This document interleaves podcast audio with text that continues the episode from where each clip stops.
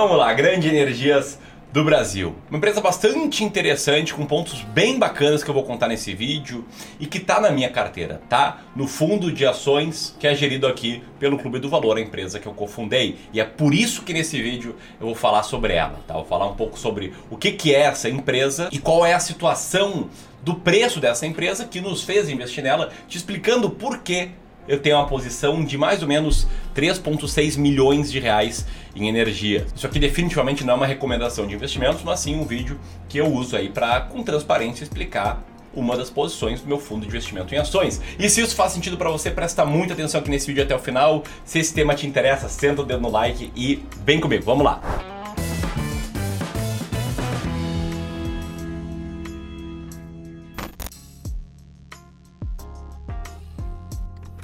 Primeiro sobre a empresa. O que é essa empresa? Essa empresa é EDP Energias do Brasil. Ela é o braço brasileiro da EDP Energias de Portugal, que é uma das principais operadoras energéticas no mercado europeu.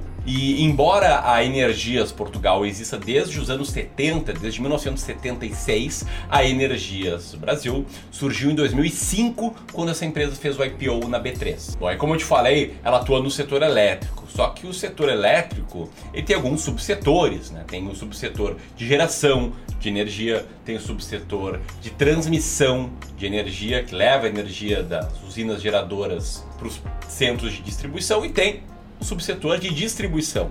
E aí existem algumas empresas que só atuam em um desses subsetores, como por exemplo, sei lá, a Taesa, que atua no setor de transmissão, e tem outras empresas que atuam em mais do que um desses subsetores. Esse é o caso da Energias que atua tanto na geração, onde ela tem uh, usinas hidrelétricas e termoelétricas em seis diferentes estados do Brasil, no Mato Grosso, Tocantins, Ceará, Pará, Amapá e Espírito Santo, com 2,9 gigawatts de capacidade instalada. Ela também atua em transmissão, com aí sete diferentes projetos, totalizando 1.574 quilômetros de extensão de, de linhas de transmissão.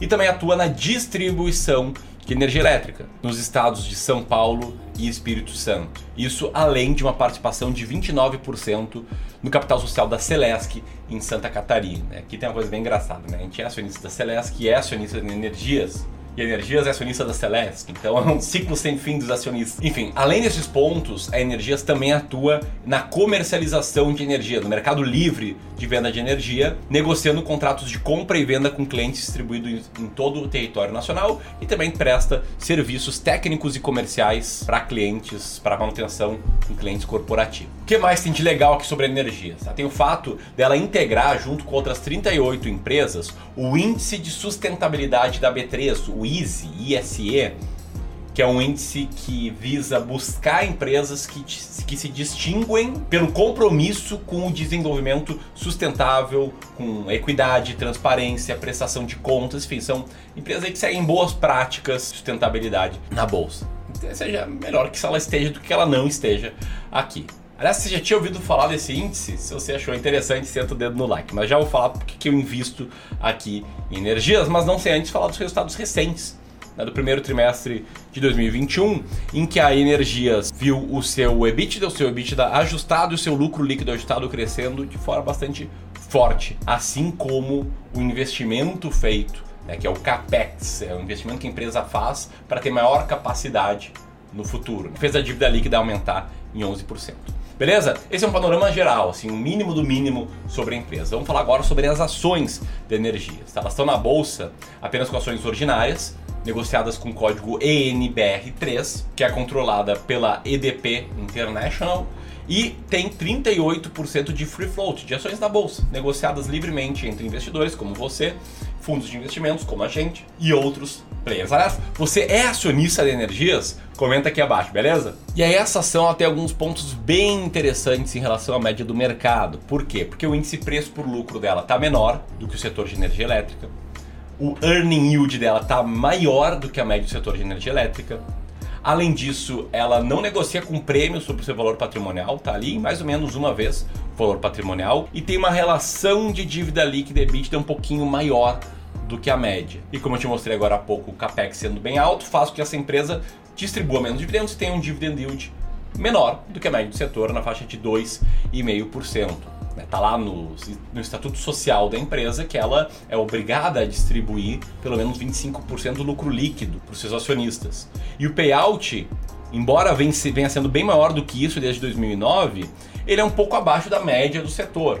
Pode ver ali que em 2014 e 15 ficou perto dos 25%, 2016 e 17 ela aumentou um pouco o payout, mas recentemente ela resolveu reinvestir mais. Enfim, fica ali meio errático, mas sempre longe dos 100%, o que fez com que os dividendos distribuídos também ficassem meio erráticos assim ao longo dos últimos anos. Agora o grande ponto aqui é por que, que eu comprei ações energias? Até aqui eu só te mostrei dados, sem colocar minha opinião em cima, e agora eu quero opinar.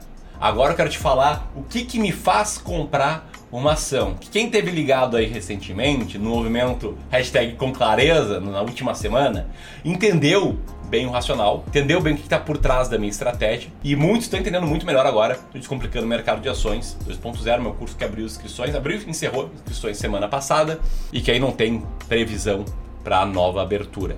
Mas deixa eu tentar te explicar o que está por trás da minha decisão de compra. Tá? Só olha uma coisa, se a ação está barata ou não se ela está descontada ou não. Para quem chegou aqui de paraquedas, é importante deixar bem claro que uma ação barata não é uma ação com uma cotação baixa.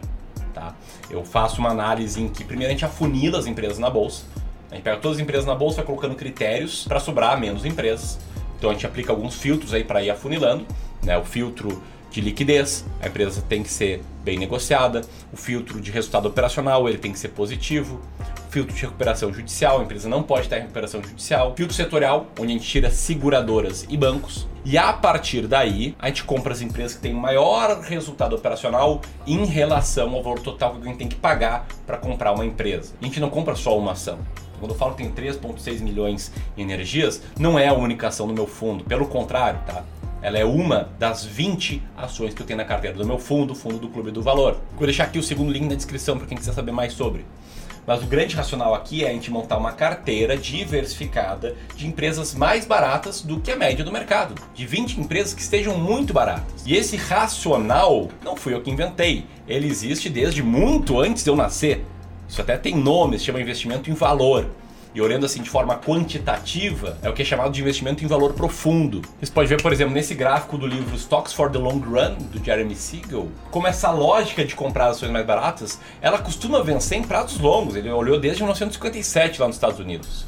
E eu mesmo, desenvolvendo essa estratégia, eu vi que essa lógica vence no Brasil. A linha verde desse gráfico mostra como a minha estratégia teve um torno bem melhor do que o Bovespa ou do que o IBRX. E os meus clientes que vêm seguindo essa estratégia nos últimos cinco anos, desde que eu sou gestor de investimentos, vêm tendo excelentes resultados também. E aqui é bom deixar bem claro, tá, que rentabilidade passada não é nenhuma garantia de rentabilidade futura. Ela tem alta convicção nessa estratégia. E é por isso que eu faço um vídeo explicando ela, por isso que tem que fazer o evento, ações mais baratas da bolsa, por isso tem um curso complicando mercado de ações para eu explicar muito bem né, qual é a minha convicção na estratégia. E a lógica dela é comprar forma constante as 20 ações mais baratas e a EDP Energia está nesse hall de empresas mais baratas. E aqui, se você quiser saber mais sobre essa estratégia, mais como é que eu penso, como é que eu tomo decisões de comprar ou vender uma ação, eu te recomendo muito que você me acompanhe no Instagram, tá? Diariamente tem conteúdos lá, meu dia a dia, eu vou explicando sobre o mercado, explicando sobre as minhas estratégias, enfim, tem conteúdo muito complementar desse vídeo. Eu vou deixar aqui o link, beleza? Se você curtiu também, inscreve no canal, clica no sininho e vamos que vamos. Grande abraço, até mais!